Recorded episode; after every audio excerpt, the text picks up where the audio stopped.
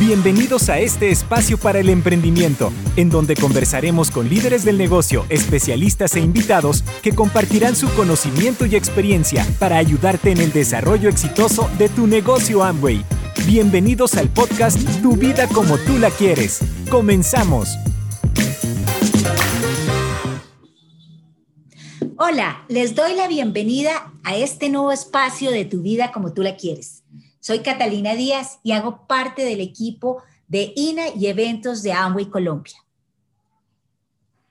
Hoy nos acompaña un joven de 31 años, líder del negocio, ingeniero administrador de profesión, que junto con Mariana Restrepo, su pareja, han alcanzado niveles muy importantes dentro del negocio de Amway, logrando calificaciones como diamante ejecutivo de Colombia. Bienvenido Esteban, es un gusto saludarte y agradezco que nos estés acompañando el día de hoy. Muchísimas gracias, Cata, pues el placer es mío. Eh, espero poder devolverle un poco al mercado y a la industria de lo tanto que me han aportado a mí. Gracias por tu generosidad y estos mensajes de valor que sé que van a ser muy importantes para todos nuestros oyentes. Bueno, entremos de una vez al tema que vamos a tratar el día de hoy, y es la inteligencia financiera. Para ti, Esteban, ¿qué es la productividad dentro del negocio? Bueno, Cata, yo dividiría la productividad dentro del negocio como la materia o las materias que hay que hacer dentro del negocio para realmente generar dinero.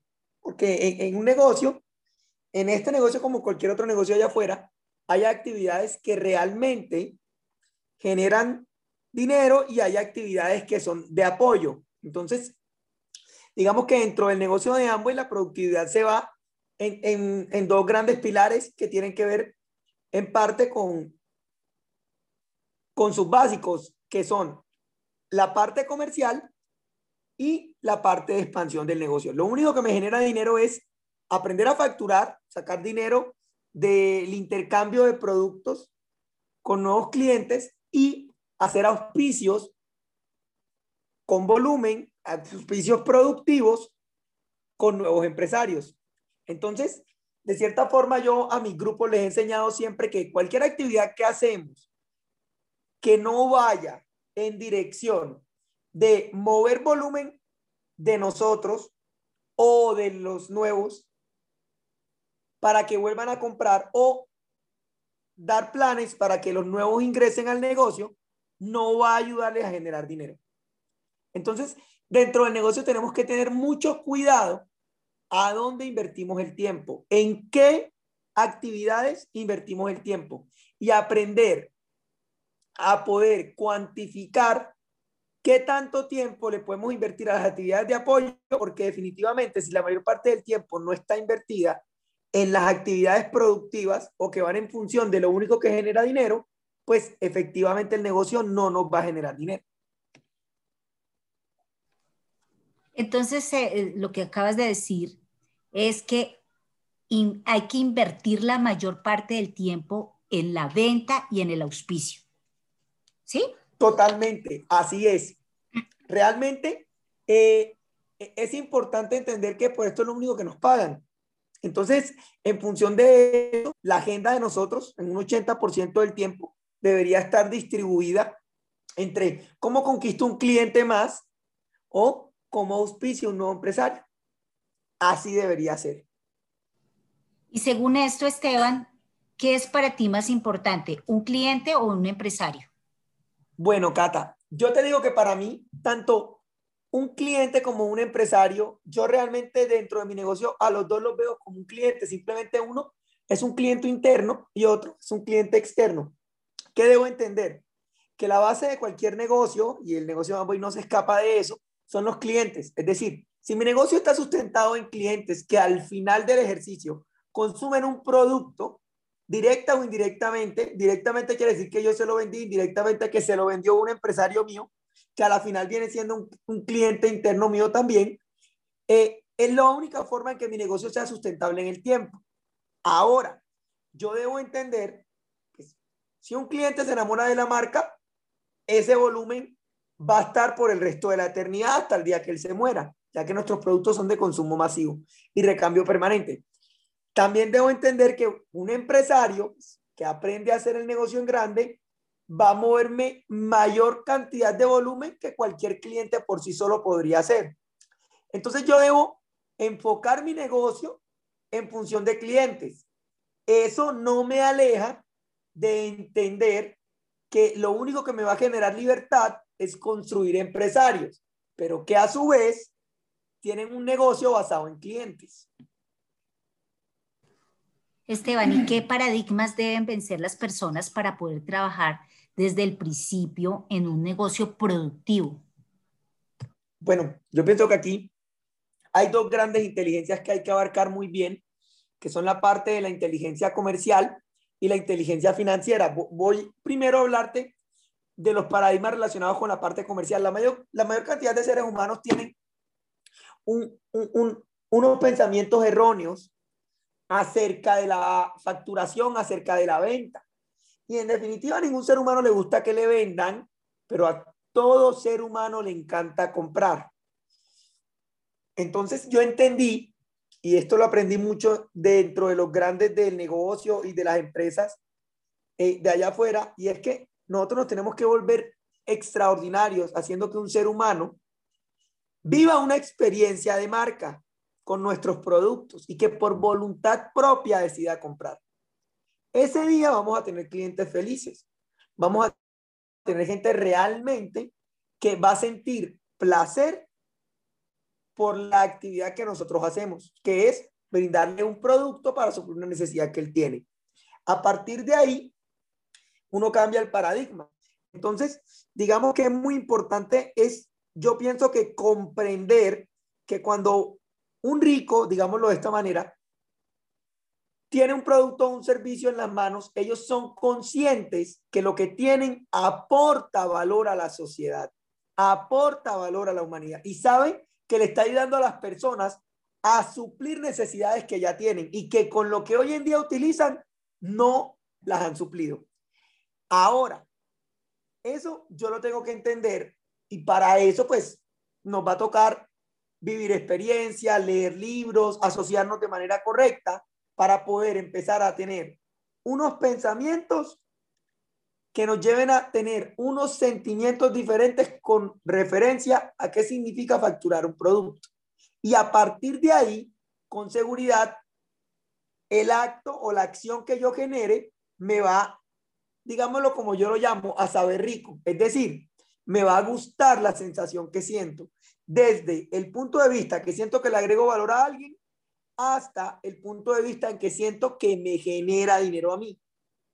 En ese juego, con seguridad, mi paradigma se va mejorando, pero yo tengo que tener claro todos los, todas las herramientas que hacen parte o, todas las variables que hacen parte del tema de la facturación. Y por, y por el lado de la, de la inteligencia financiera, Cata, es, es muy claro, o sea, estamos en un mundo donde casi nadie entiende los números, casi nadie ni siquiera hace cuentas, eh, ni siquiera hace un presupuesto, ya cada vez más las mismas aplicaciones tienen todo a nuestro favor, pero nosotros mismos no, no nos damos la oportunidad de anotar todo lo que gastamos, todo lo que nos ingresa. Eh, nosotros no somos juiciosos entendiendo que realmente hay que aprender a gastar menos de lo que ganamos, que tenemos que entender en sí cómo es el juego financiero. No importa qué carrera ejercamos, no importa eh, a qué nos queramos dedicar en la vida, pero la parte financiera es importante porque va a determinar, va a determinar cómo queremos vivir. Entonces, digamos que nosotros tenemos que revisar muy bien los paradigmas que traemos de nuestros padres, de la universidad, eh, para poder entender dónde estamos y para dónde vamos. Pues Esteban, acabas de hablar de un tema eh, supremamente importante y es eh, cómo desde que las personas son muy jóvenes empiezan a adquirir hábitos financieros buenos y malos, ¿no? Entonces, ¿crees que es posible cambiar rápidamente estos hábitos negativos, como nombraste tú, eh, eh, gastar más de lo que se tiene o no hacer un presupuesto eh, o no ahorrar? ¿Tú crees que es, es fácil hacerlo, hacer este cambio por medio de la inteligencia financiera que estás mencionando? Bueno, realmente te cuento, Cata, que sí se puede, pero todo tiene que estar relacionado al medio ambiente al que yo me estoy exponiendo. Yo soy de las personas que pienso que ningún cerebro, ninguna mente es inmune al medio ambiente al que se expone. Entonces hay que cuidar qué leo, qué escucho, con quién más socio, para yo realmente empezarme a antojar. Por ejemplo, yo a la gente le cuento que desde que entré al negocio de Amway, dejé de lado las rumbas y empecé a asociarme, empecé a asociarme eh, en medios ambientes donde la gente siempre estuviera hablando de inversiones, de activos, de, de cómo avanzar en la vida, de, de que era una deuda buena, que era una deuda mala, cómo podía de pronto apalancarme del banco para mejorar toda la parte financiera, o sea, empezar a entender muchos conceptos que en el día a día a uno no te lo enseñan ni siquiera en la universidad, pues que están los libros, pero uno pocas veces va un libro a aprender realmente y, y a aplicarlo en la vida. Entonces, yo soy convencido plenamente de que uno puede cambiar la realidad porque el ser humano es capaz de aprender cualquier cosa que se proponga en la vida. El tema está, ¿qué tan dispuesto estoy a tomar una decisión de cambiar, cambiar, porque la única forma de crecer rápido y de avanzar en esos paradigmas es cambiar radicalmente todo lo que me aleja del resultado que yo quiero. Entonces, para explicártelo así, uno de los principales problemas de la gente cuando entra al negocio en la parte financiera, suponiendo que aprenda rápidamente a, superar los paradigmas en la parte comercial, es que, te pongo un ejemplo, invierte en un dinero, vamos a suponer 300 puntos, alrededor de 300 dólares. Se gana una rentabilidad. Supongamos que alrededor del 43, normalmente el nuevo tiene más rentabilidad, el 43%. Entonces, la gente lo que hace es que en su día a día, normalmente siempre andaba en transporte público, pero digámoslo así como en bus o en metro, y está lloviendo, facturó un producto, tiene plata además, no está acostumbrado a tener esa plata en el bolsillo, ya cogió un Bit, cogió un Uber, cogió un taxi. Eh, normalmente se comía un, almuerzo básico, como lo llamamos en Colombia, un corrientazo o, un almuerzo básico. sí, el corrientazo. Como, como ya le sobra dinero que no está acostumbrado a tener en el bolsillo, ya se compra un almuerzo mucho más completo o, o se come una hamburguesa, una pizza, donde no se la comía normalmente con esa frecuencia. Cuando empieza a sumar todos esos sobrecostos en el mes, se da cuenta que se gastó incluso no solo la utilidad, no se gastó parte del capital del negocio. Y por no aprender a cuidar el capital del negocio, se quiebra. Lo que pasa es que el negocio de Amway tiene una barrera de entrada muy pequeña y la gran mayoría de gente ni siquiera hace un presupuesto en su vida. Cuando yo me siento con las personas nuevas a hacer un presupuesto, les demuestro que el negocio les generó dinero y que el dinero que ellos invirtieron lo multiplicaron. Lo que pasa es que muchas veces, por no ser juiciosos y estrictos con el dinero, la plata se, se, se la gastaron antes de tiempo. Y yo aquí tengo, inclusive, a veces les pongo un ejemplo fuerte a los nuevos, pero yo les digo, mira, la mayoría de gente se quiebra por buenas intenciones y malas decisiones. Es importante entender y tener presente, Cata, que si no hay un presupuesto para un regalo para la mamá, uno lo que tiene que salir es hacer una actividad adicional, por ejemplo, por ejemplo, facturar productos y de la utilidad dar un regalo a mi mamá. Pero yo no puedo pretender hacer un hueco financiero en mi vida por dar un regalo. Si mi mamá supiera lo que ese, lo que ese hueco financiero se va a significar en mi vida, no estaría dispuesta a que yo le diera ese regalo. Lo que pasa es que siempre falta información, lo que hace que la gente cometa errores financieros. Por eso es muy importante entender que el 90% del éxito financiero está relacionado al éxito emocional.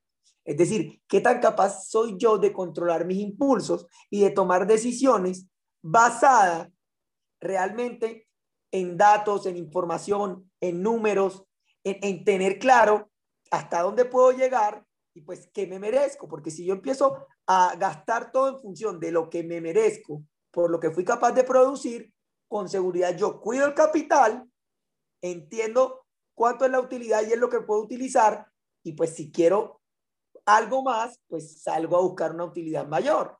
Pero si yo siempre cuido mi capital, ese capital va a ser el mismo para toda la vida. Pero tengo que volverme muy bueno, muy bueno con los números del negocio, con los números de mi negocio y con mis finanzas para no involucrar mis finanzas personales con las finanzas del negocio.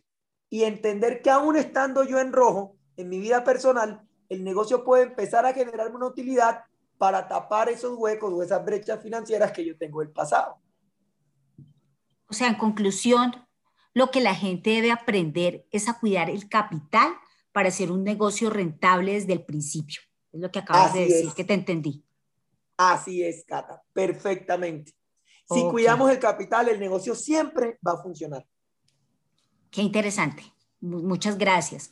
Bueno, Esteban, para cerrar, ¿qué mensaje le dejarías a las personas que nos están escuchando? ¿Qué te parece que es importante que sepan antes de irnos? Bueno, yo eh, les voy a explicar un concepto para poder terminar lo que les quiero explicar y es, eh, ¿qué es un activo? Un activo, pues no hablándolo como siempre lo escuchamos allá afuera contablemente, porque contablemente nos enseñan que es un bien. Un activo, como lo enseñan los libros de finanzas personales, es algo que me genera dinero. Entonces, voy a ponerte un ejemplo para poder explicarte la conclusión. Y es, si yo tengo un vehículo y lo utilizo para mi uso, ese vehículo es, es realmente un pasivo, porque por más de que sea un bien, me saca dinero. Ahora, si ese vehículo así esté con deuda del banco, yo lo pongo a producir, me da para pagar el banco, me da para pagar todos los gastos del vehículo y me sobra dinero, ese vehículo es un activo. Partiendo de esta realidad, la mayor parte de la humanidad nunca se puede enfocar en lo importante en la vida porque se la pasa el 80% del tiempo pensando en cómo sobrevivir. Por eso muy pocas personas en la humanidad logran resolver el acertijo del dinero. Ahora, basado en esto te explico. Para mí el negocio de es la única oportunidad en el mundo que nos permite atacar atacar lo urgente, que es el cómo sobrevivir. Por eso aprender a facturar, por eso aprender a auspiciar, por eso aprender a ganar dinero del negocio. Pero a partir de ahí me va a dar la posibilidad de impactar directamente también lo importante y es construir activos productivos a través de las personas que yo tenga la capacidad de enseñarle habilidades para que aprendan a vivir de este negocio. Y nosotros hemos entendido que un activo dentro de este negocio, por encima de cualquier nivel, es enseñarle a un ser humano a ganar más dinero dentro del negocio de Amway que cualquier otra cosa le pueda generar dinero allá afuera. Cuando yo a un ser humano le enseño a ganar más dinero dentro de Amway que lo que él pueda ganar por sus propios medios y con sus habilidades allá afuera, yo patenté un talento para toda la vida. Y esa persona, conmigo, sin mí, a pesar de mí, con Mariana, sin Mariana, y a pesar de Mariana, va a hacer este negocio por el resto de su vida. Entonces, entender que el negocio se trata de que yo aprenda todas las habilidades que tenga que aprender para que este negocio se convierta en mi plan A, para que este negocio reemplace mi salario, mi sueldo, me vuelva autónomo en la primera etapa y a partir de ahí tener la capacidad de enseñarle eso a otros y que ellos también se empiecen a volver autónomos y que empiecen a vivir de Amway, es lo único que me va a hacer libre. Es decir, a mayor familia viviendo de Amway, mayor libertad voy a poder adquirir yo. ¿Qué es realmente la promesa que brinda el negocio? Esteban, qué, qué enriquecedor esto que nos estás contando, qué mensajes de valor tan grandes y, estoy segurísima que muchas personas tomaron nota de cada uno de tus consejos y de la forma en la que tú manejas tu negocio, con enfoque, disciplina, pasión. Muchísimas gracias por todos tus mensajes, por la generosidad con la información y espero que nos veamos pronto. Muchísimas gracias, Cata, a ustedes. Espero que realmente les sirva y pues más que aprender es que la gente realmente salga a hacer lo que hay que hacer para que el negocio también funcione para ellos. Muchas gracias. Así, va a ser. Muchas gracias a ti y a todos. Nos vemos en otro episodio de Tu vida como tú la quieres. Gracias. Chao, chao. Gracias por escuchar nuestro podcast Tu vida como tú la quieres. Nos vemos en un próximo episodio.